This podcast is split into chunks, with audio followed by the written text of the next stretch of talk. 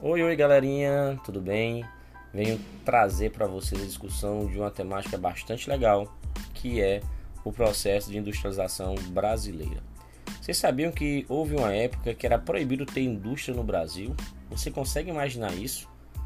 A indústria hoje, gente, que muda tanto o nosso dia a dia, a nossa vida, tudo que nós utilizamos é proveniente da atividade industrial, seja a nossa carteira, seja a nossa mochila, seja a mobília do nosso quarto, os eletroeletrônicos da nossa casa e os alimentos da nossa geladeira.